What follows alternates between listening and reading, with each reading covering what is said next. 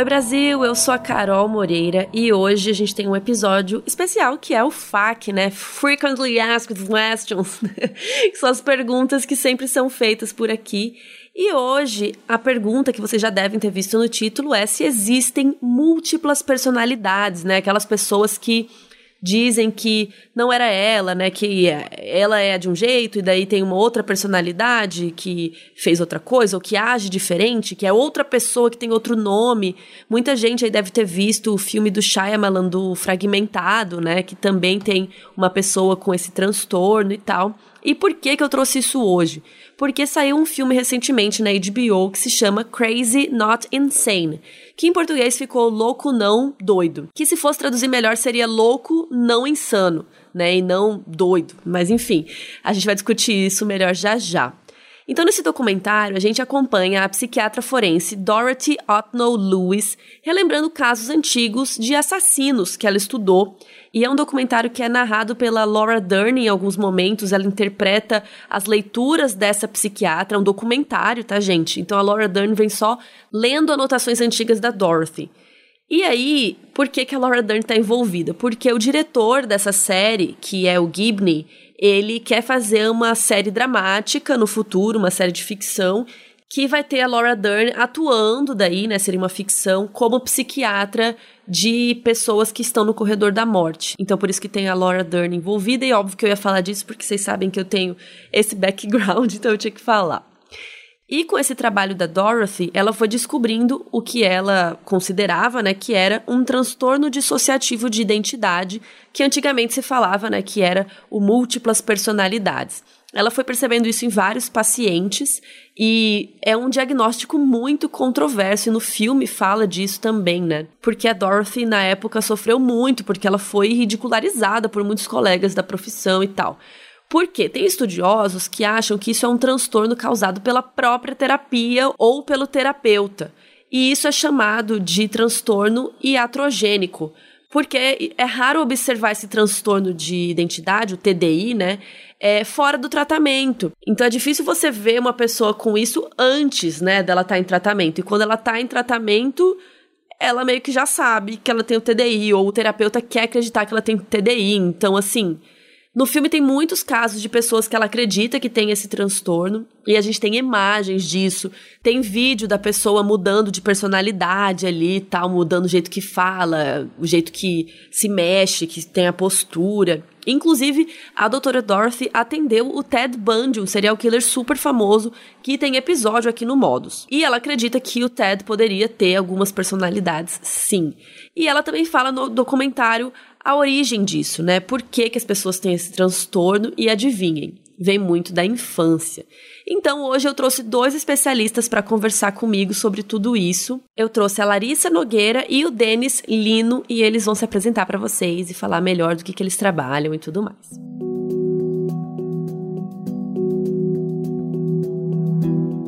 Então vamos lá, queria que vocês se apresentassem primeiro para o pessoal, o seu nome, sua profissão. Pode começar, Larissa. Bom, eu sou Larissa Nogueira, eu sou psicanalista, eu tenho 49 anos, eu faço parte do Fórum Lacaniano aqui de São Paulo.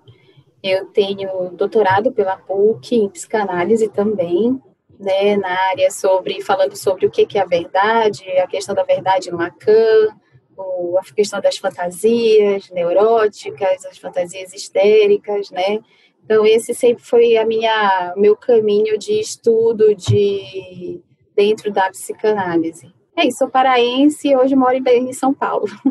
É, eu sou Denis, Denis Lino, sou formado em psicologia pela UEPB, especialista em psicologia jurídica e investigação criminal pela FIP e mestre em psicologia forense investigativa pela Universidade de Liverpool.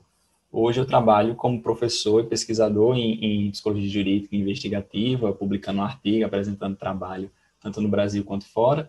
E recentemente teve a aprovação do meu livro sobre criminal profiling, que está para ser lançado aí nos próximos meses, com a intenção de divulgar para Brasil afora a técnica para a gente começar a aplicar com mais assiduidade aqui. O perfil de criminosos, né, que você fala. A, a técnica do, do perfil criminal eu fiz um livro específico sobre isso para a gente ver se consegue divulgar por aqui, já que a maioria da literatura é em inglês. E aí, eu queria hoje conversar com vocês sobre esse documentário que saiu recentemente na HBO, né? O Crazy Not Insane, que até em português, até queria comentar com vocês sobre isso, que ficou louco não, doido. Mas louco e doido em português não tem muita diferença, porque em inglês é crazy not insane, porque insano é um termo da psicologia, né?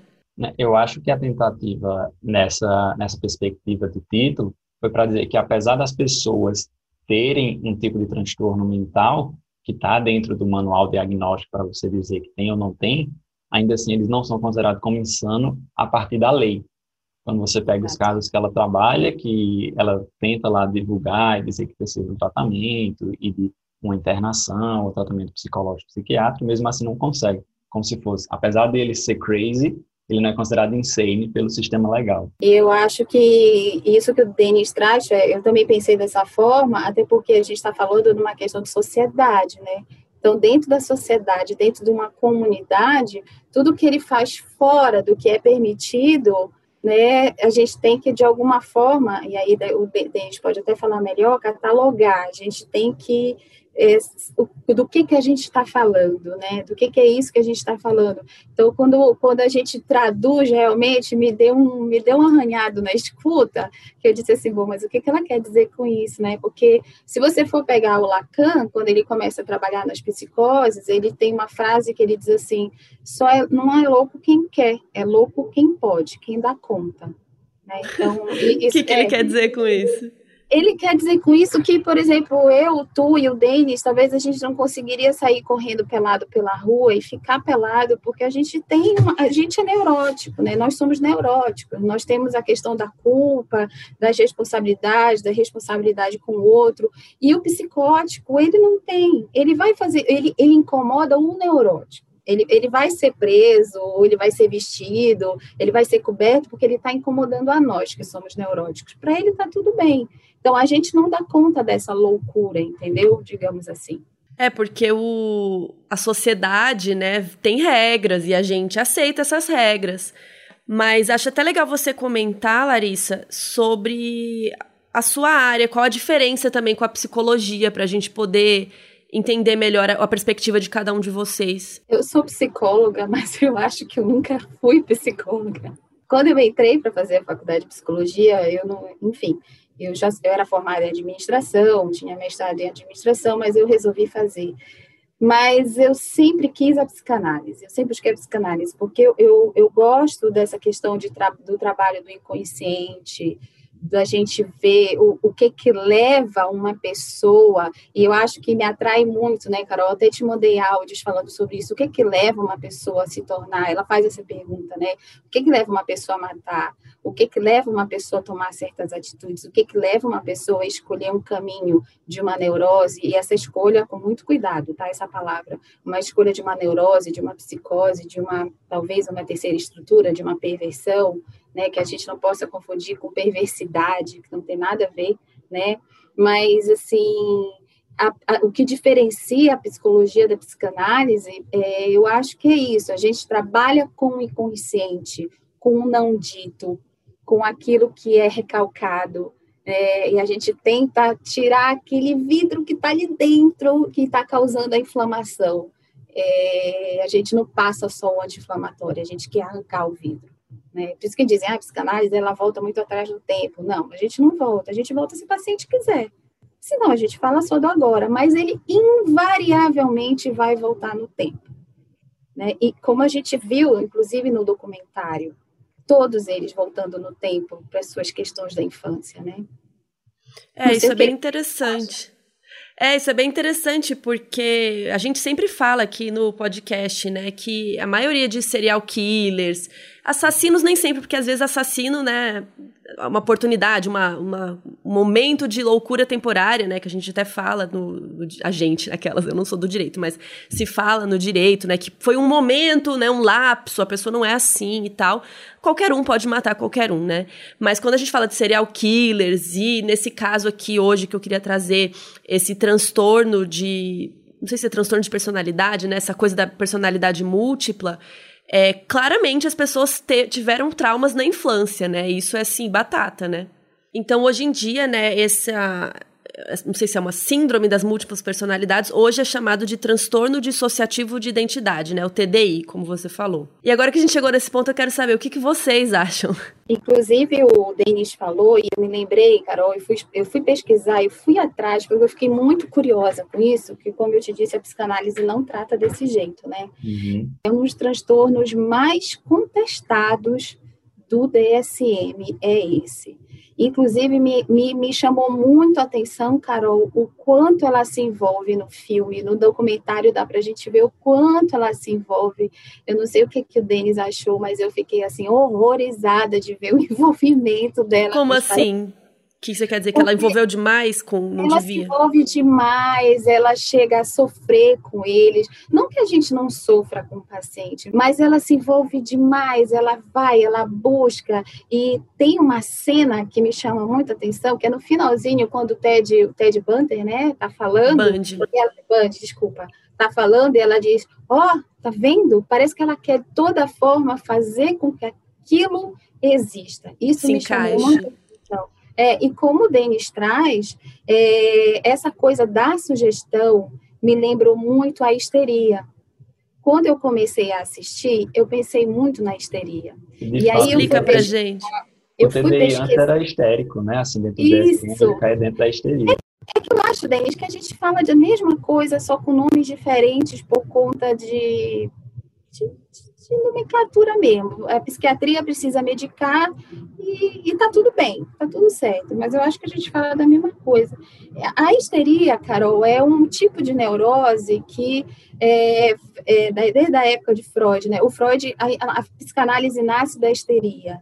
Né? O Freud ele era neurocientista, ele era médico, assim como Lacan também era médico, neurocientista.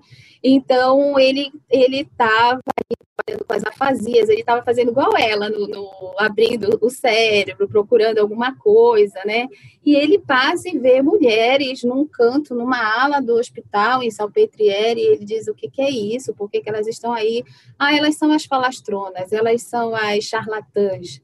E ele diz, peraí, essas mulheres estão sofrendo. E ele vai atrás e vê que elas estão com uma questão psicológica que ele denomina de histeria. Ele vai para a França estudar com Charcot, e ele conhece a psicanálise, ele, ou a hipnose. Aí ele começa a trabalhar com a hipnose, e ele começa a ver justamente o que o Denis acabou de trazer, essa sugestão que tem na, na hipnose, que possa fazer emergir uma segunda personalidade, ou uma terceira, ou uma quarta, né?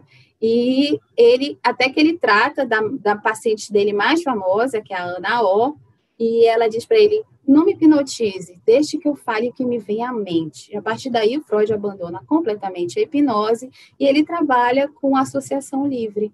Né? Então, a histeria é um, é um. Tem homem histérico também, tá? Tem homem histérico, assim como tem mulher que também tem neurose obsessiva, né?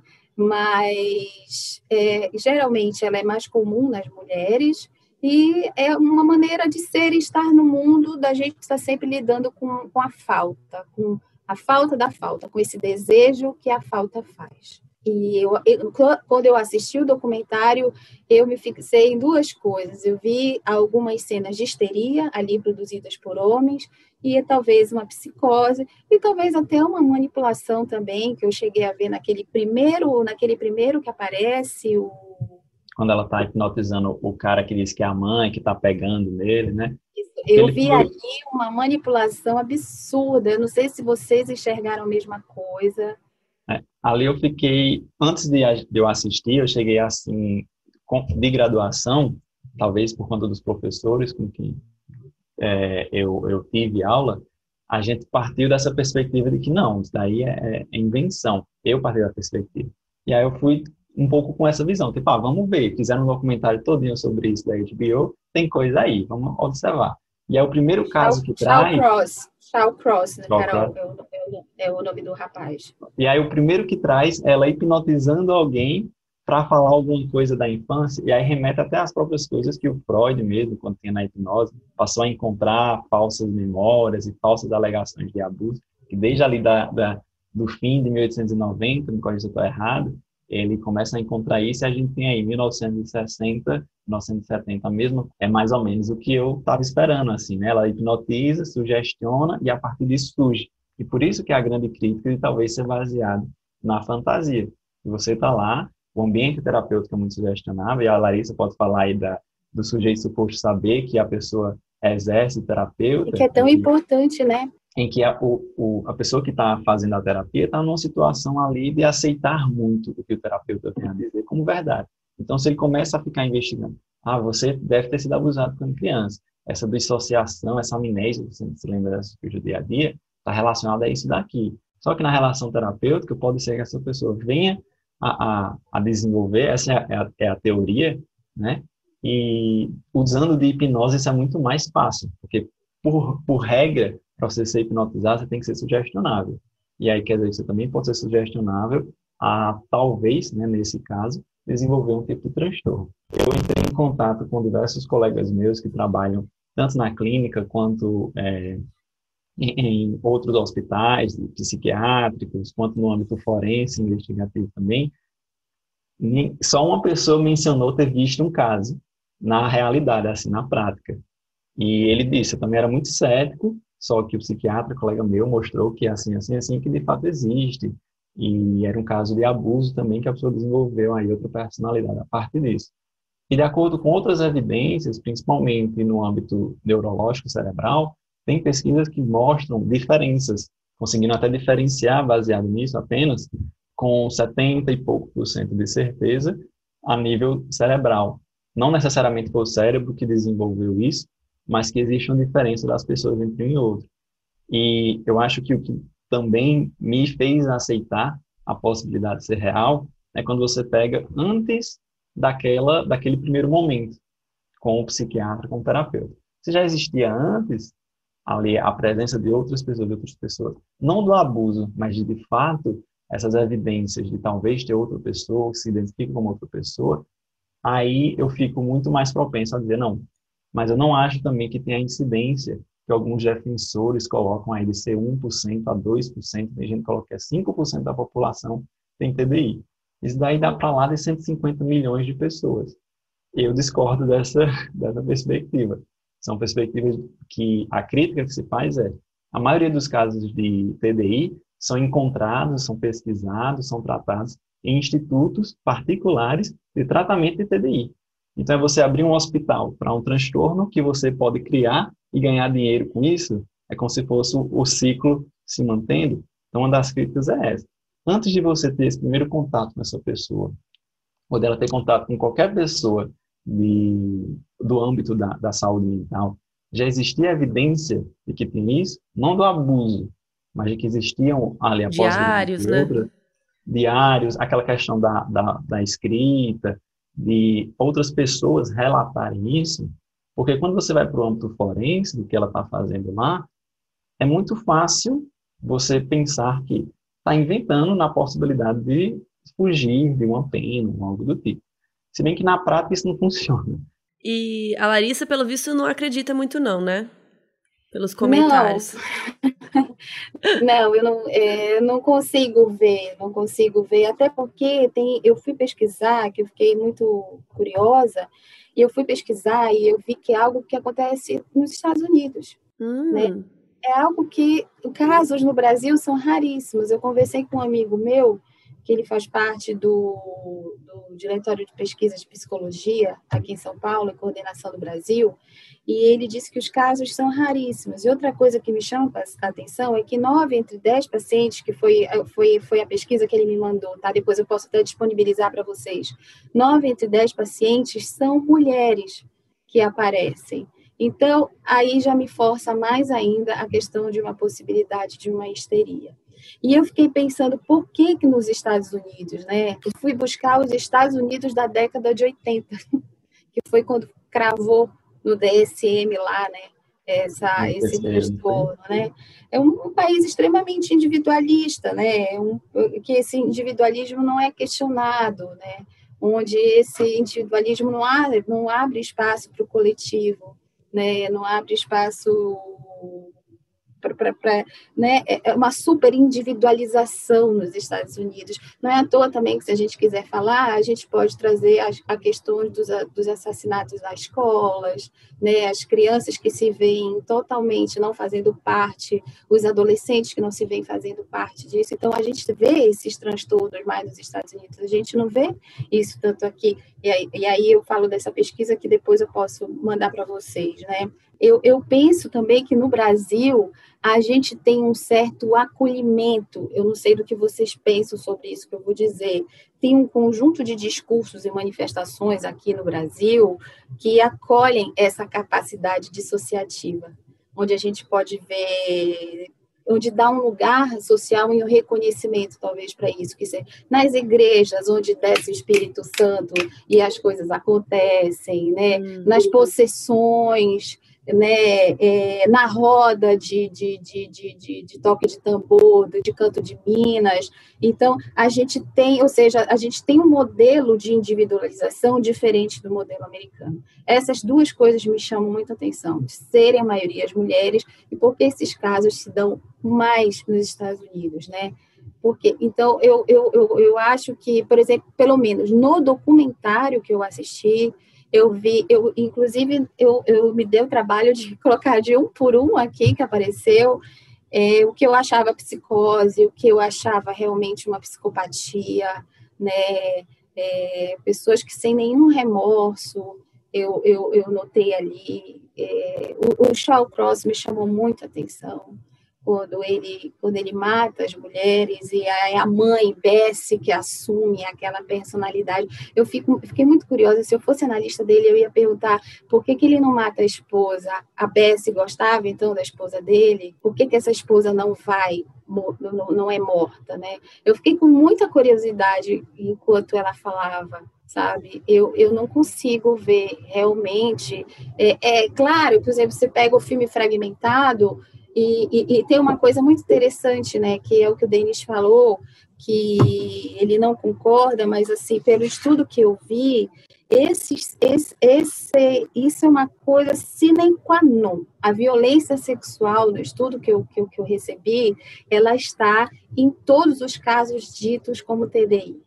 Né? Então, o, o que, que pode ser isso também? A gente pode estar falando de pessoas que não conseguiram elaborar esse, se a gente quiser pensar, né, Dani, junto sobre existe, né, é, pessoas que não conseguiram elaborar, que não tiveram uma capacidade ou a oportunidade, melhor dizendo, a oportunidade de elaborar, de ressignificar essa violência que sofreram, e a gente tem que lembrar que a violência doméstica é uma coisa epidêmica, por isso não é fácil de ser combatida, gente né? Então ela sai daquele lugar passivo, onde ela estava com passivo, e quando ela cresce, ela vai atuar como? No lugar ativo.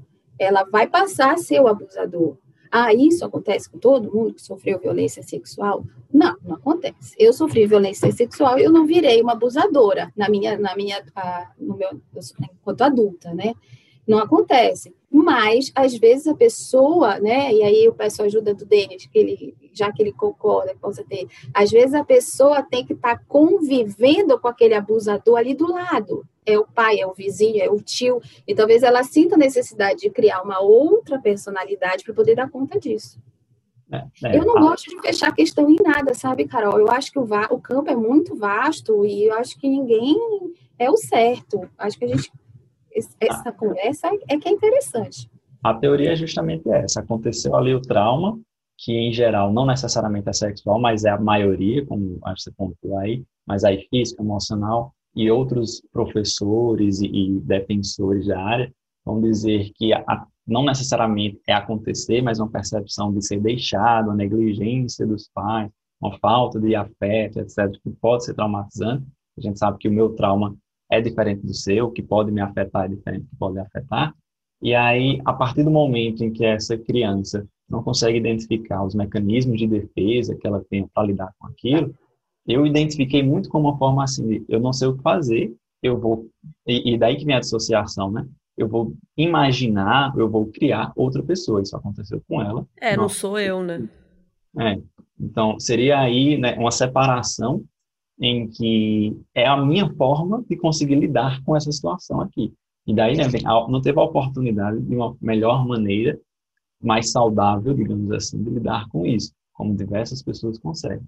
Mas aí vai individual. Como é que eu vou lidar com isso? Como é que você vai lidar com isso? Até que ponto, é, egoicamente, eu tenho as habilidades para lidar com cada situação traumática.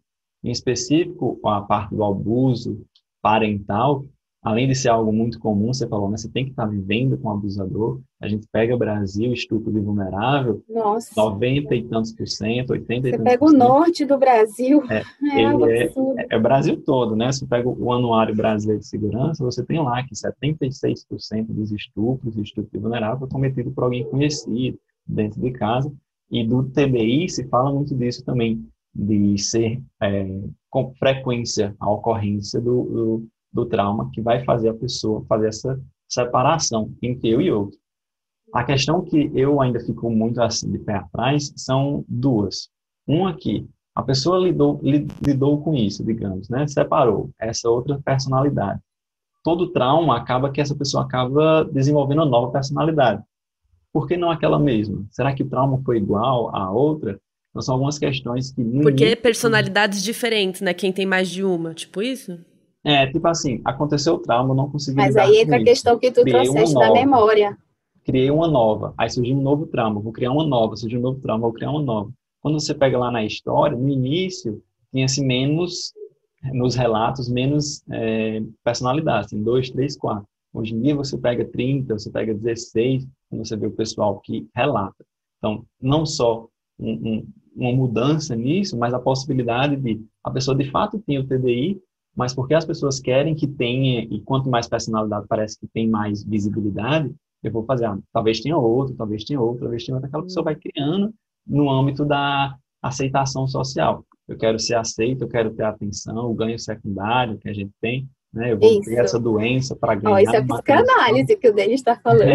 É, a minha, a, meu desenvolvimento na graduação foi em clínica psicanalítica, por isso que Ai. eu tenho esse background também. Né? Mecanismo de defesa, essas coisas. E tem a coisa, né, Denis, que quando você não elabora, tem a coisa da, que é da ordem da repetição, você vai repetir. Você vai continuar repetindo, né? Por que, que uma pessoa vai e mata uma vez? A gente está falando disso, né? Já que a gente está uhum. falando disso, né?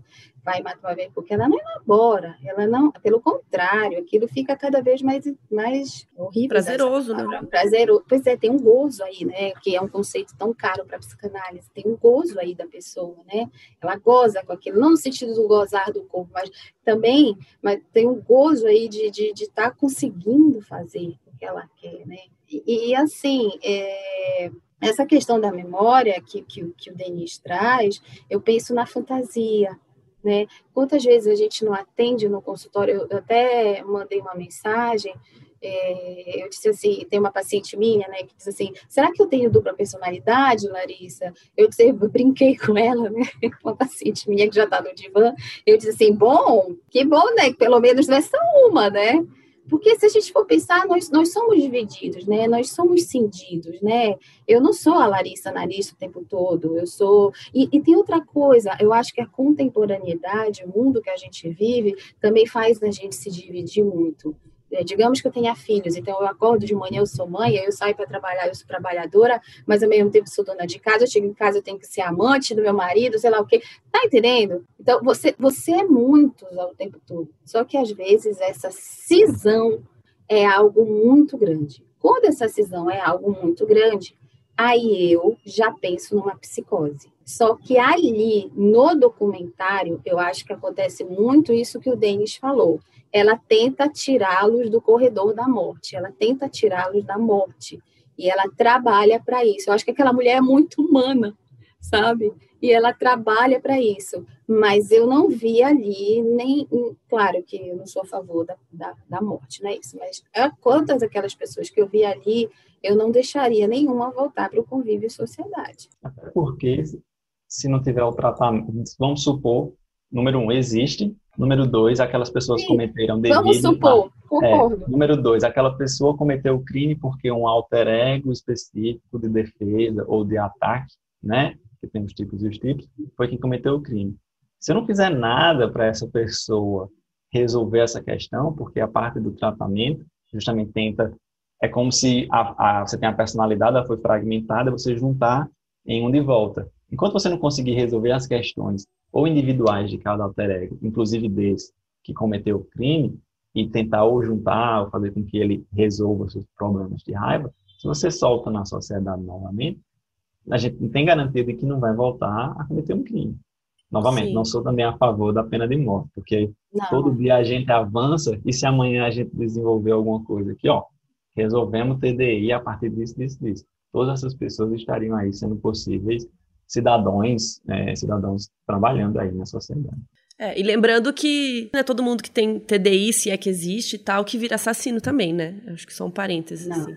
É, não. Por que... exemplo, a civil não virou, né? eu fui atrás da própria pesquisa, eu quis ler o que a Dorothy tinha escrito, né, que ela fala, que fez isso, fez aquilo. Eu só encontrei um artigo específico dela, inclusive dela com a Catherine Yeager, né, que é a outra menina que tá, faz a, a os relatos lá com ela.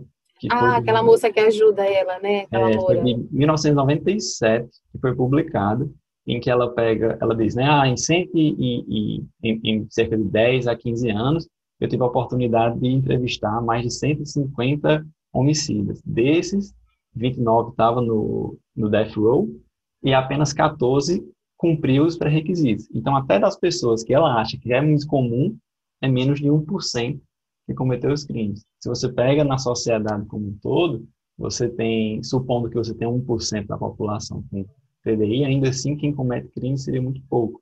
Tem outras que tentaram fazer isso, então eles pegam pessoas que têm TDI quantas vezes você, nos últimos seis meses, teve algum envolvimento com a polícia. E aí estava na faixa de 5% a 6%, pegando aí uma amostra de 200 e tantos, se não me engano, que eles avaliaram. Então, de fato, nem, é, é, é isso para tudo de transtorno mental. Não há uma ligação direta entre o, o, transtorno e cometer crime. Tem pessoas que têm, cometem, pessoas que têm, não cometem. É, e tem alguns tipos de transtornos que são mais.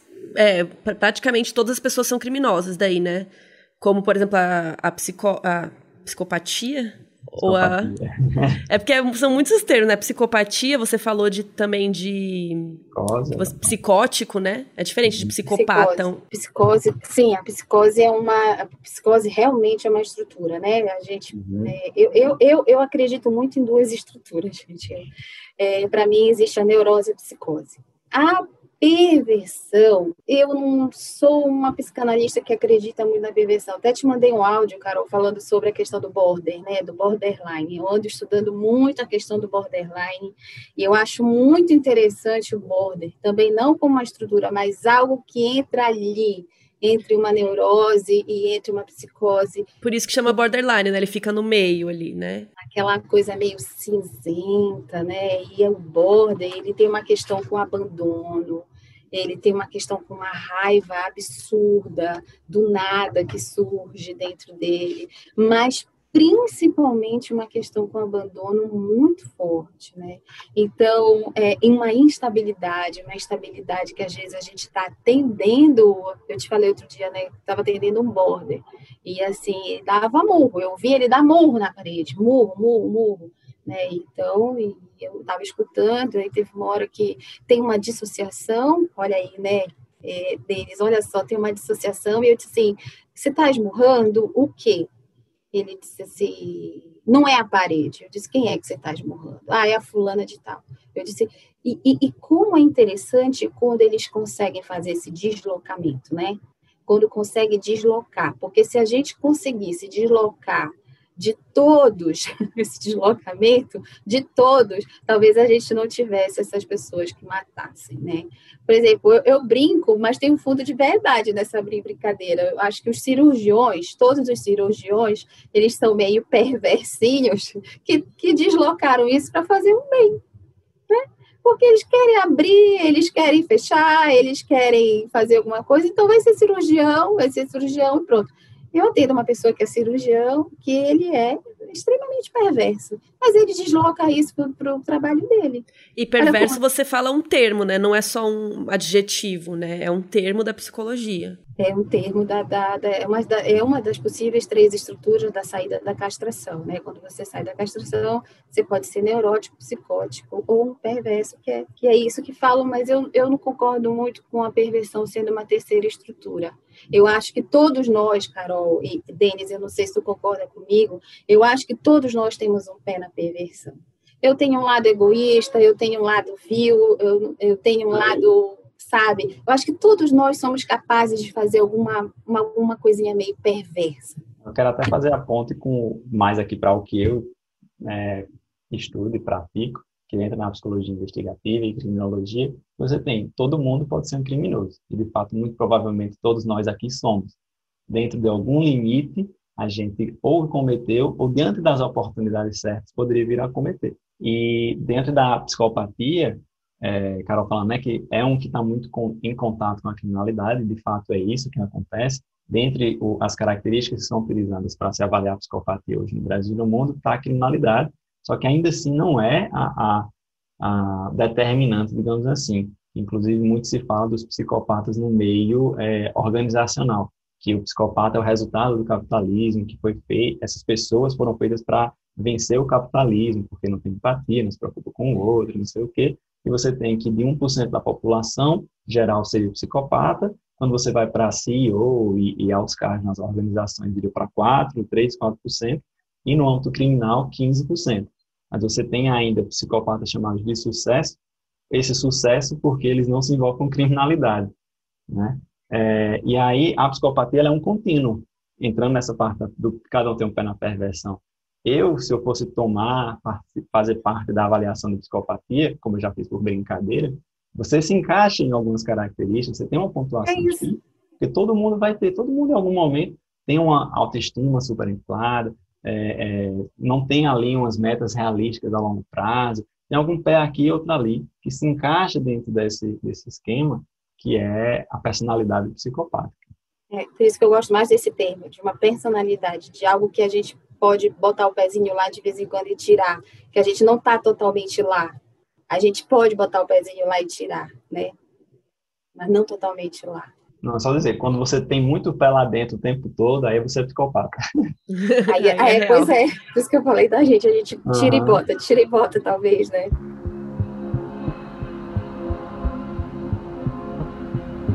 Uma coisa que a Larissa falou dos cirurgiões e tal, no filme é, a Dorothy acha um cara que ela queria que achar alguém que matasse, mas de uma forma meio legalizada e tal, e ela achou um cara que é executor, né? Que ele executa as penas de morte. Então alguém precisa morrer, então ele vai lá e aperta o botão ou alavanca e a pessoa morre na mão dele. Que com certeza não é algo. Não é porque legalmente foi dito que essa pessoa tem que morrer, apesar né, de nós três aqui concordarmos que a gente não é, é a favor da pena de morte. Lá foi concordado que, beleza, essa pessoa tem que morrer. Não é porque foi liberado que vai ser fácil você matar alguém, né? Então a Dorothy foi atrás dessa pessoa para ver como era a personalidade dele, se ele tinha algum transtorno, se ele era psicopata, se ele tinha transtorno do TDI, né, da identidade e tal. E eu queria comentar com vocês o que vocês acharam dessa parte do executor também do filme. Eu acho que foi ali que eu me lembrei do cirurgião. É.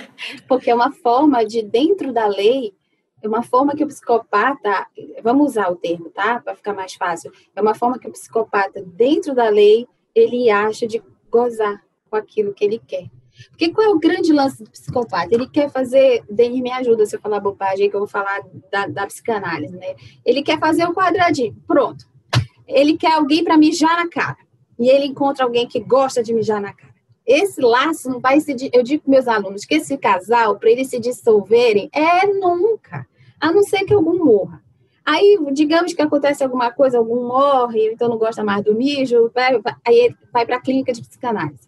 Não dura lá não porque ele não tem questão nenhuma de. Eu estou falando mijo aqui, mas eu podia trazer outra coisa, tá? Ele não tem questão nenhuma com isso. O, sad, o, o, sadista, ele não tem questão nenhuma com isso. Quando ele acha um masoquista, a gente não se larga nunca mais. Então, um casal vai dar certo. Só que quando aquele sai fora, ele não consegue completar o quadradinho dele, que ele tanto gosta, que dá prazer para ele, que eles estão extremamente metódicos ele ele, ele, né? Aí ele vai para análise, mas ele não dura, porque ele logo acha o par e ele sai. Ele não sente culpa, ele não, não tem por que ficar numa análise. Eu tenho as minhas dúvidas também com relação ao, do cara, o que aparenta é, estava precisando só do pezinho, como se diz, né? Precisava da, da oportunidade, estar tá dentro da lei para fazer o que ele queria já, e ele conseguia de alguma maneira aceitável fazer isso. O que eu acho que ela tenta fazer é, de fato, e, e esse é um dos problemas, que é o chamado viés de confirmação, é, que é quando você tem aquela ideia do que é e você começa a procurar dados para confirmar a sua hipótese. E ao longo do, do seriado, do seriado, do documentário, você às vezes identifica isso. De, ah, eu identifiquei que tem, parece que existe. E agora que eu já assumi essa posição, que eu fui lá na, no, no, tribunal dizer existe, defendi, coloquei minha reputação lá na linha, agora eu tenho que achar e comprovar que tem. Então, agora ela tem que ir fundo para não é, passar vergonha. Eu estou a minha vida toda aqui, eu vou falar com a HBO para a gente fazer um documentário, a gente é. demonstrar que de fato existe. Então, às vezes dá essa impressão. E no cara lá mesmo, olha aqui as pinturas que ele faz, olha aqui as pinturas que ele faz disso e daquilo. É, Será que de fato é uma relação ou não? Será que ele dissociava quando ele ia cometer o crime ou não? Ou era só uma o, o jogar o verde, né? Tava ali pescando para ver se chega alguma coisa e se der a gente divulga como ó, aí a prova de que a gente estava precisando. Sim, e, e uma coisa que me chama muita atenção, Carol, quando tu falas do, desse, desse homem que vai lá executar a pena, tá chovendo muito, esse homem que vai lá executar a pena, é como ele fala com muita tranquilidade do que ele faz. Porque ele está amparado pela lei. Ele, para mim, é um psicopata, sim, só que amparado pela lei.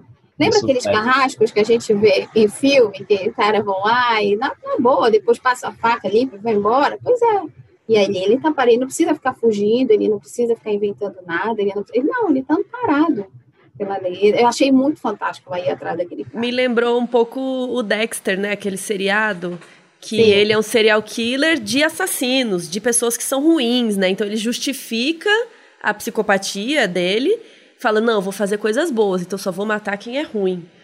Né? Então ele dá uma justificada para poder conseguir fazer o que ele quer, né? para ser é. socialmente aceito, que é o grande debate. É como eu vou conseguir, aí entra o que ela estava dizendo, né? atingir o que eu quero e não sofrer com isso. Por isso que se fala do capitalismo nesse sentido, porque você quer que você seja melhor que o outro, que se, é, se, se aproveite do próximo, etc, etc. Se você tem alguém que faz isso sem sofrer, muito mais fácil. É, exato. E, e, lembrando que o discurso capitalista, né, como diz bem o Lacan, dos cinco discursos, o, o discurso capitalista é o único que não faz laço, né? Não tem laço nenhum social no discurso capitalista. Então, mais uma vez, a gente pode pensar no modo de vida americano, né? Mais uma vez, a gente pode pensar que eu, no, na pesquisa que eu fui fazer, que o modo de vida americano, e como estava em voga na década de 70, finalzinho de 70, 80, essa questão do individualismo, né? Vocês lembram? Era o Ronald Reagan e a Margaret Thatcher, gente. Acabando com tudo que era direito do, de, de, de, de trabalhador. Nesse sentido, eu já encontrei coisas semelhantes, mas também diferentes. De fato, a maioria do, dos transtornos de social identidade que você encontra diagnosticado é nos Estados Unidos. Daí é inquestionável. A maioria vem de lá. E aí o que se diz é, ou eles estão gerando lá, porque lá tem mais desses institutos que que desenvolvem, ou porque lá eles têm maior aceitação, você tem o treinamento dos terapeutas para identificar, que seria, ah, eu na minha graduação, você na sua graduação, os psicólogos não estudam TDI. Então, quando chega algum na clínica, eu nem sei do que se trata. Então, eu posso investigar como sendo outra coisa, outra coisa, outra coisa. Só que como lá tem uma aceitação maior, acha-se TDI. E isso daí você vê uma expansão, você encontra casos e casos, e institutos sendo desenvolvidos, por exemplo, no Reino Unido, tem muito caso na Turquia, por algum motivo, tem, muito, tem alguns casos na Índia, então você encontra relatos que vão é, mundo afora, e tem um estudo que tem um, tem um artigo que é os seis mitos do TDI, ele é em inglês no caso, mas que é uma, é, são duas autoras, se não me engano, dizendo, ah, o TDI é isso, aí ela vai lá tentar mostrar que não é. e uma é. das coisas é de que é uma coisa dos Estados Unidos, e foi encontrado já relatos em 16 países diferentes, inclusive do Brasil, que ela traz, de estudos mostrando que tem um estudo de caso, ou algumas pessoas aí que se encaixam nesse transtorno. Então, tem a questão de será que é porque tem muito ceticismo no meio acadêmico, então eles não sabem nem o que olhar, e quando eles olham, eles fazem, não, isso daí é invenção, deve ser outra coisa. ir lá nos Estados Unidos porque tem uma maior aceitação, tem terapeutas especializados para identificar isso. Eles conseguem achar o que a gente não está olhando para isso. E aí são os dois lados da moeda. Fica o questionamento. Alguém, a gente tem muita gente preparada para achar, só que ao mesmo tempo a gente tem muita gente querendo achar.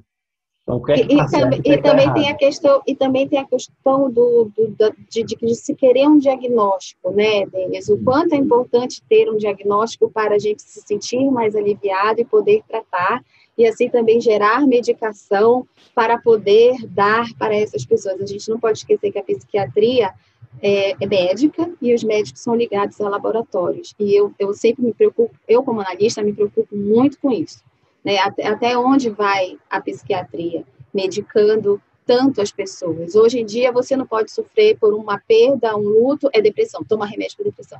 Você não, você não tem, você não pode mais ser triste. Se você é triste, você não produz. Se você está triste, você não vai produzir, você não vai gerar riqueza, você não vai fazer o negócio funcionar.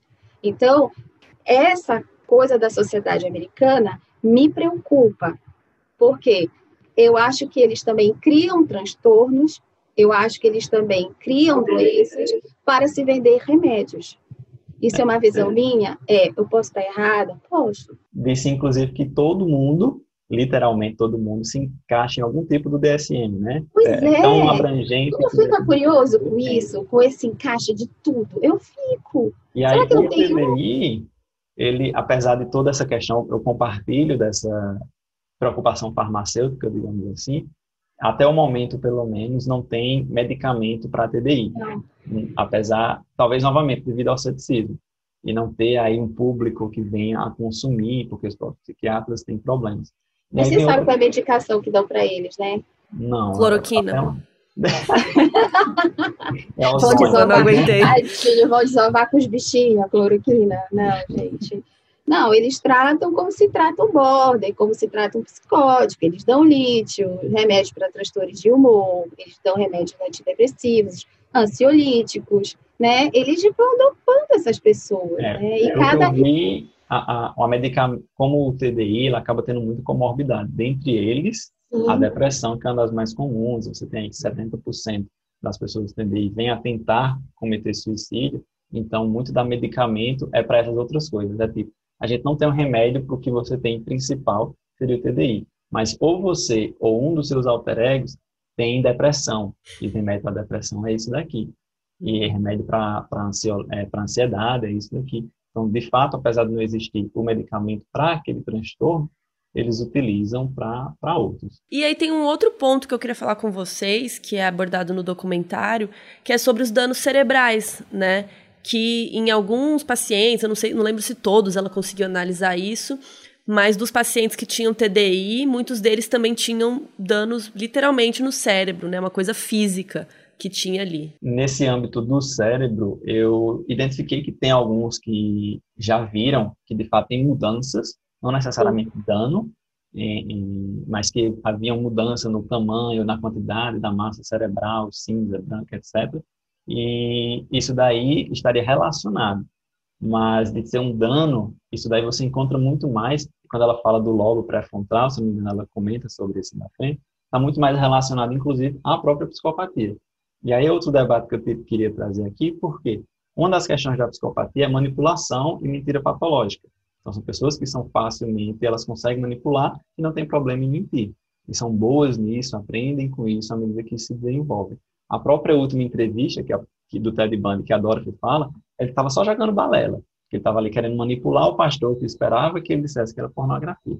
Até que ponto ele não estava fazendo a mesma coisa com ela? E essa questão do dano do, do córtex pré-frontal, que é responsável, seria o equivalente na psicanálise ao nosso superego, né? Que é o que mantém a né? gente na, na norma, na sociedade, na nossa moral. Existem até conceitos que chamam-se de psicopatia adquirida, são pessoas que não têm psicopatia, mas porque sofreu algum, alguma lesão cerebral, eles desenvolvem essas características, porque a parte moral dentro da norma da sociedade se perde. E até que ponto aquelas pessoas que ela está entrevistando não estava literalmente dando a ela o que ela queria. E aí vem a preocupação inicial da gente, né? E aí eu fiquei pensando também num conceito que eu lembro quando eu estudei neurologia, até porque eu peguei pau e tive que fazer de novo, tanto que eu não gostava, que é a questão da plasticidade cerebral também se existe essa capacidade do cérebro se recompor, e enquanto eu estava assistindo o documentário, eu não pude deixar de me lembrar do lindo filme que o Jack Nicholson fez, O Estranho no Ninho, né, que ele não pude deixar de me lembrar que é justamente isso que acontece no filme, né? Ele é levado para uma instituição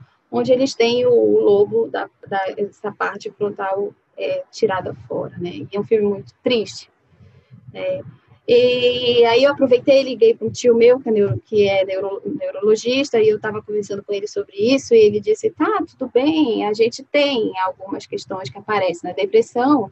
Aí ele me mostrou, mandou fotos de cérebros com depressão, ele disse, tudo bem, a gente tem, mas e daí?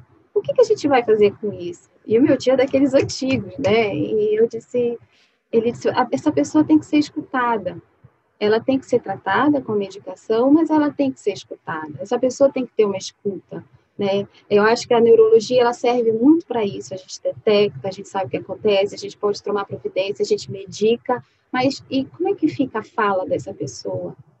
Para quem que ela vai falar o que ela sente? Se a gente quer tanto humanizar, se a gente está lutando tanto contra, como ela luta, o, o, o, o, documentário inteiro para que aquelas pessoas não morram, a gente tem trava uma luta antimanicomial, né, Denis? A, a, uhum. absurdamente, ainda mais agora com esse governo, né? Que quer trancafiar de novo todo mundo. Então, a gente, eles precisam de uma escuta. Eu não sei se a gente consegue escutar os psicopatas, mas eu acho que se existe, a gente consegue escutar os TDIs, sim. É, é, trazendo um pouco para outra prática, né? Eu compartilho também, a gente precisa fazer alguma coisa no âmbito da escuta, do sofrimento dessas pessoas, só que o, o lado neurológico, cerebral, facilitaria, a ideia seria facilitar o diagnóstico diferencial. Sim. Você pegar e dizer, né? Ó, e aí, no caso dela, esse sujeito tem um funcionamento cerebral que é compatível com 100, 200, 300, 3 mil outros que têm TDI, e que esse daqui, tudo esse grupo, é diferente do restante da população, de outras pessoas, porque aí ela poderia, e seria a ideia dela, comprovar que isso daqui afeta de fato a nível biológico, não é invenção minha, uhum, uma uhum. comprovação uhum. mais é, concreta do que se fala. E isso é, daí eu acho que mostrar eu acho que porque ela quer no filme júri, eles aceitam muito mais quando você tem essa comprovação a nível concreto biológico Sim, do que com certeza. É do que a gente ficar na psicanálise para tentar convencer o juiz, com certeza, é prova muito mais cabal. E eu acho que é isso que ela procura, né, o tempo todo fazer, livrar, livrar essas pessoas. Por isso que eu disse para vocês, eu acho ela muito humana, né? Ela se envolve, ela sofre, ela busca, ela, ela procura, ela sim, realmente sim. tenta tirá-los. Denis, mas tem uma questão também que eu já vi quando eu estava lendo sobre essa, essas questões, que aí tem a ver mais com essa a punição, né? Da, dos hum. psicopatas e hum, talvez de pessoas TDI que cometeram crimes, enfim, que tem o negócio da inimputabilidade, né? Que queria que Mas você explicasse que antes de eu fazer a minha pergunta melhor. É. Queria é... que você é. explicasse o que, que é isso. Tá. De acordo com o Código Penal, até abri aqui que eu não lembrava do artigo, ele é o artigo 26 do Código Penal, que diz, eu abri até aqui para ler, é isento de pena o agente por doença mental ou desenvolvimento mental incompleto ou retardado era, ao tempo da ação ou da omissão, inteiramente incapaz de entender o caráter ilícito do fato ou de determinar-se com esse entendimento. O que é que isso quer dizer? Existiriam aí três tipos de pessoas de acordo com o crime cometido e como eles podem ser punidos. As pessoas imputáveis são aquelas que podem ser punidas, então eu posso punir essa pessoa, que ela sabia o que ela estava fazendo. Ela, fazendo. ela tinha total consciência, ela podia dizer não, ela podia parar, ela podia agir de maneira contrária. Você tem aí, no extremo oposto, os inimputáveis. São aqueles que não podem ser punidos ou não deveriam ser punidos da mesma forma. Porque devido a algum funcionamento, alguma doença, alguma situação dali do, do funcionamento cerebral, mental, psicológico, seja lá o que for, aquela pessoa não tem a condição de saber que o que ela estava fazendo era errado, ou dela saber, mas não mudar com relação a isso. Ela não tem como se, se fazer algo sobre aquilo. E nesse meio termo teria o semi-imputável, seria que eles têm algum tipo de transtorno, mas que afetou, mas não foi o suficiente, então eles teriam ali é, um meio termo. E aí a tentativa dela, que seria nos Estados Unidos, é de considerar eles, que é o NGRI, que é Non Guilty for Reason of Insanity, que é não é culpado por questão de insanidade, seria um inimputável nosso. E daí partiria a ideia Imagine que uma pessoa tem outra identidade. Quando essa outra identidade surge, eu não sei o que essa pessoa está fazendo, que é o relato das pessoas que têm TDI dizem. Eu não sei o que aquela pessoa está fazendo, eu estou bloqueado disso, eu não posso agir com relação a isso, só quando ela me deixa eu voltar que eu posso fazer algo, e eu nem sei o que ela fez. Então, será que a gente poderia punir essa pessoa, sim ou não? E, inclusive, não sei se vocês ouviram o episódio do podcast que eu fui jurada, que o pessoal vai morrer eu de rir, porque eu sempre, que eu sempre falo, ah, vocês sabiam que eu fui jurada? Enfim. Eu vi. Eu que... vi. Então, e aí nesse caso não fala-se de TDI, né? Inclusive foi analisado o cara e ele não tinha nenhum transtorno, ele não tinha. E por isso que foi a defesa foi, né, o Dr. Lúcio foi para esse lado do espírito e de possessão, enfim. Mas não era nem isso que eu ia falar. O que eu, por que, que eu te pedi para explicar você queria isso? falar de, do que você foi jurado, eu entendi. É, não. É, que também que é um caso que, é, quando começou a falar que ele estava né, possuído e tal, eu pensei, né, transtorno de identidade. Eu pensei, será que ele tem uma personalidade? Será que, enfim. E aí, o, o que o Dr. Lúcio quis fazer era isso, né? Que ele era inimputável, ele não poderia ser culpado, porque não foi ele que fez, né? Foi um espírito, foi sei lá o quê. E aí que nesse caso do TDI, como você falou, foi outra pessoa que não sou eu, era o meu corpo, mas não era eu. E aí o que eu queria perguntar para você, na verdade, é se é porque muita gente fala isso, ah, porque querem fazer que ah, ele é inimputável, então ele vai sair andando na rua, vai embora e vai, né, vai seguir a vida. Não, né? Não. Geralmente as pessoas inimputáveis elas vão para um instituto psiquiátrico, é isso? Isso é o chamado Hospital de Custódia e Tratamento Psiquiátrico, que seria o HCTP. Então, quando Que é diz pior do que o presídio muitas vezes, não? Depende, né? Assim, a ideia é, essa pessoa tem um transtorno que levou ela a cometer um crime. Ao invés de botar essa pessoa na prisão, que a prisão por si só, ela é um lugar adoecedor, patologizador, que você não tem, é totalmente são, entra na prisão devido a todas as situações que acontecem lá. É muito comum se desenvolver algum tipo de transtorno. Que não deveria mental. ser, né? No É. Muito. A gente aí- tem muita psicose em casos de, de prisão. Que a pessoa não tinha, foi presa. Não tinha dentro, presa e desenvolve uma psicose. Uhum. E aí a ideia é, você tinha essa psicose, essa, esse transtorno antes, cometeu o crime por conta disso, não conseguia se determinar. Ao invés de ir para essa situação que não vai mudar nada na razão de você ter cometido o crime, a gente vai voltar você em outra, que a gente vai tratar isso. Então, trazendo para o TDI, seria a seguinte ideia. A gente tem um alter ego, que é esse com raiva, ou seja que cometeu um crime, esse essa foi a razão desse crime acontecer. Não ajudaria a gente botar essa pessoa em uma prisão, que ele não teria ali forma nenhuma de se tratar, porque hoje na prisão brasileira a gente não tem como tratar esse tipo de transtorno, muito provavelmente fora já é difícil, imagine lá dentro. Então a ideia seria, vamos colocar ele preso também, essa pessoa não fica solta, quando se fala isento de pena, é da pena de estar lá na prisão, ele vai para o hospital de custódia, e lá ele vai ter um acompanhamento com psicólogos, psiquiatras, e que você pode seguir o que hoje tem sido utilizado para tratar TDI, que seria uma tentativa de ou resolver as questões individuais dos alter egos, ou fazer eles voltarem a, a uma personalidade só. Só. E aí a ideia seria, se essa pessoa cometeu um crime devido a essa personalidade extra, se a gente tratar isso, conseguir resolver essa questão, essa pessoa pode voltar à sociedade e não cometer um crime novamente. Eu acho que era a questão que a gente estava no início também, não era, Larissa? De, ah, se a gente soltar essa pessoa, o que é que vai impedir É, não adianta continuar nada. falando? A gente não É, resolveu não, o problema. É o próprio caso do que eu fui jurada, né? Tipo, Sim, exatamente. tudo bem, não foi ele. Mas e aí? Ele vai ficar na rua e o que, que pode acontecer? Ele pode ser possuído de novo, né? Se ele já tá tão suscetível. Então, são essas questões mesmo. A pessoa não pode ir solta de qualquer forma, né? Se ela tava possuída, se ela tem TDI, enfim. E fala assim É, é que no o destino Brasil- final dessas pessoas é, é muito dolorido mesmo. Eu estou falando de dolorido, mas assim, as- né? É, porque é duro mesmo, né? É, é, porque ou, por exemplo, nos Estados Unidos é uma pena de morte ou uma prisão como as nossas, como o Daniel, como o Denis estava falando, né?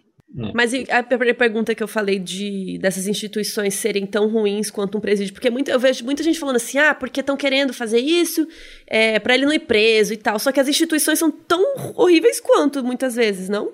É, a diferença é que você tem até mais chance de fazer aquela pessoa, digamos, cumprir a função da prisão, que é ressocializar. A função não é de punir, mas de fazer com que essas pessoas se resolvam com as questões que levaram ao crime, voltem à sociedade com esses fatores resolvidos ou mitigados, e a partir disso não voltem a cometer crimes.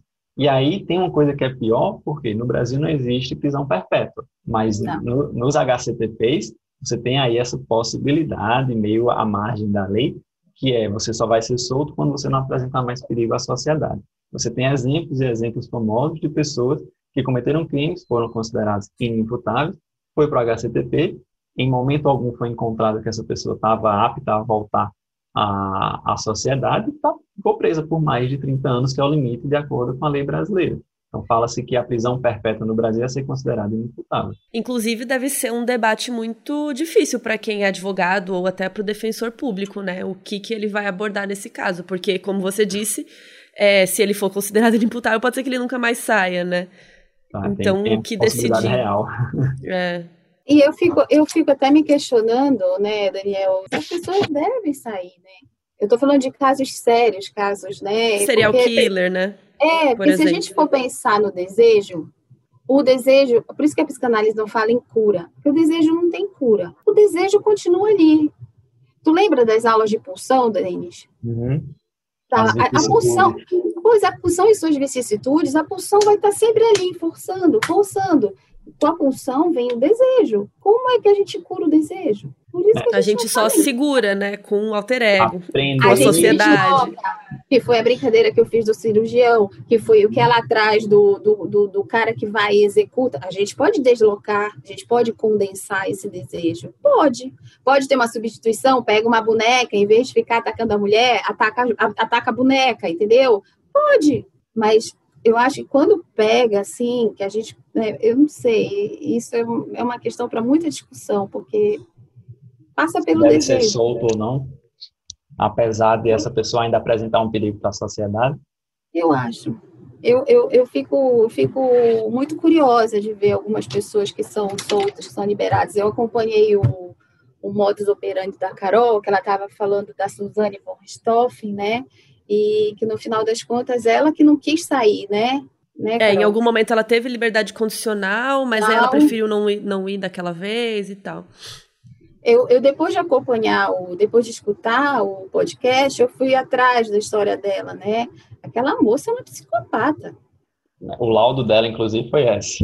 Aquela moça é uma psicopata, ela não deve ser solta. Ela, ela, ela vai fazer, talvez ela não mate de novo, mas ela vai fazer outras coisas de novo. O ela mal, vai continuar. Aí a gente volta. Exato, a gente vai falar de novo da questão da repetição. Porque está ali dentro dela. É algo que ela não. E, e aí, de novo, né? Ela não sente remorso nenhum. Do que, que ela vai tratar? Você vê a dificuldade de um psicopata é que ele não trata, porque ele não vê o porquê tratar. É, essa questão do não tratar tem dois pontos que eu queria trazer. Um é que existe já duas mal concepções sobre assassino em série. Um é que é tudo psicopata. Sim, não é. verdade, Acabou. verdade. A ideia é, não é. Nem todo assassino em série é psicopata e vice-versa. O dois é que todo assassino em série vai continuar a matar, independente de quantas vezes ele tiver a oportunidade. Eu acho que a gente tem um exemplo, eu tenho alguns exemplos locais, mas a gente tem um exemplo, por exemplo, do Pedrinho Matador que matou para lá de 100 pessoas e hoje está aí. E ele diz: Não, eu ali era muito jovem, era muito sentado, não sei o quê, não vou fazer mais esse tipo de coisa. Como é que a gente pode dizer, novamente, como é que a gente pode trazer pena de morte até para essas pessoas se se voltou e se ressocializou é, à sua maneira? E o outro é que psicopata não pode ser tratado. Isso daí, hoje em dia, eu venho chamando, pelo menos, lenda urbana, no seguinte sentido, que existem algumas características da psicopatia que são, sim, passíveis de intervenção de fato, quando você pega a falta de remorso, você não ter um afeto superficial, ter um afeto superficial, não tem como você nem estabelecer a transferência, a relação terapêutica, essa pessoa não quer se modificar. Só que se essa psicopatia, ela tem Exato. muita questão da impulsividade, do descontrole comportamental, da raiva, e por esses motivos a pessoa comete crime, aí você tem uma oportunidade. Que a psicopatia é dividida em dois grandes fatores. Um que são esses pessoais e outros que são os comportamentais e antissociais. Se é mais para uhum. cá que a pessoa tem a sua psicopatia mais pendente para esse, você tem a oportunidade de fazer tratamentos específicos para não curar a psicopatia, mas fazer com que os motivos que levaram esse psicopata a cometer um crime não voltem a surgir e aí ele venha a ser um psicopata novamente, entre aspas, de sucesso.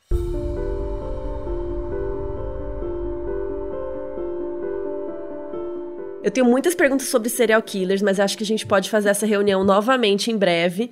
E aí nós três estudamos e voltamos para falar de serial killers. Eu e... muitas críticas é... sobre essas nomenclaturas e definições. Ah, eu quero saber até pra gente tratar melhor as coisas aqui no podcast também. E, e também a gente fala muito de casos americanos, e às vezes a tradução não é muito correta, ou a gente lê alguma coisa em algum lugar e a gente fala assim, ah, foi o que foi dito pelo psicólogo, mas a gente não tem a informação certa para questionar ou não, né? Esse é o, caso, o cara da mania, né, que eu falei pra ti, o maníaco do parque. Sim, o maníaco do parque não é um maníaco, né? Na, não, considerar. tadinho, eu fiquei com, na época eu fiquei com dó dos maníacos, eu digo, ai gente, maníaco não mata ninguém, para com isso, é um psicopata do parque. Sim, porque é. foi a mídia que deu o nome, né? sim, né? Enfim. Sim, sim, sim. Então, quero muito conversar com vocês em outras oportunidades de novo, mas muito obrigada. É, basicamente, acho que a gente não chegou a conclusão nenhuma, né? Que TDI existe ou não existe. E, bem, então a gente está de acordo com todo mundo no mundo. Que não, é ninguém concorda. É isso que eu ia te dizer. É, é isso que eu ia te dizer. É, é, é, o, é o mais conturbado diagnóstico que tem na psicopatologia, Carol. Difícil, né? Mas, bom, mas eu achei o documentário interessante de qualquer forma. Eu fiquei é. chocada com alguns momentos, assim. E eu gostei muito da Dorothy. Eu achei, como você disse, ela é muito humana, ela, é ela é, muito, muito assim, humana. nossa. E ela é até engraçada, né? Ela faz umas piadas meio de humor politicamente incorreto, né? Ela zoa algumas questões ali, porque ela tá envolvida nisso o tempo todo, tempo. né? É o mecanismo de, de lidar com de, que ela desenvolveu. Se você for levar Exatamente. a sério, quando você está nesse âmbito, você não consegue, não. Você fala com policiais, fazer piada, ou é a maneira deles se soltar, de lidar com aquelas é, Sim, eu até li um livro que inclusive é de perfis de criminosos e tal, que o, no, o cara era da polícia e ele no comecinho do livro ele fala assim que eles tinham uma camiseta que era escrito assim o nosso dia começa quando o seu acaba. Esquadrão de homicídio. e aí ele, tipo, aí a mulher dele falava: Você nunca pode usar essa camiseta, pelo amor de Deus, sabe? E ele, ué, mas, tipo, é que pra gente é isso, né? A gente tem que rir um pouco, senão é, é muito pesado, né? Não fica muito duro, né? O humor faz furo, isso é importante, fazer esse furo, é. né? O humor faz isso, né? Que bom. que bom que a gente pode rir um pouco. Então, gente, muito obrigada. E com certeza vou chamar vocês mais vezes para a gente ir debatendo. Eu que agradeço, adorei conhecer Carol, o Denis. Obrigada, é, Denis. mesmo, Larissa. Acho que a gente tem muito a contribuir, apesar de você dar psicanálise, você está muito mais dentro do que eu nesse sentido. Eu estou muito mais nessa mas, outra vertente. Mas no consultório, né, Denis? É bom que a gente se complementa, um escuta o outro, a gente não fecha a questão, isso que é importante. Carol, bom também te conhecer. Eu só escuto a Carol no Alô Brasil, Alô Você, agora eu tô falando com ela, que legal. É, obrigado, Carol, pela, pelo convite. Foi um prazer estar aqui com você, a Larissa. E eu dou cursos e, e palestras e eventos sobre psicologia investigativa. Então, eu tenho alguns cursos no momento que você pode adquirir. Um deles sobre criminal profiling e outro sobre técnicas de interrogatório policial. Então, lá no meu Instagram, que é prof.denis.lino, vocês podem ter todos os detalhes e falar comigo. A gente conversa sobre os cursos. Espero vocês lá. Então é isso, gente. Muito obrigada e até breve. Beijo.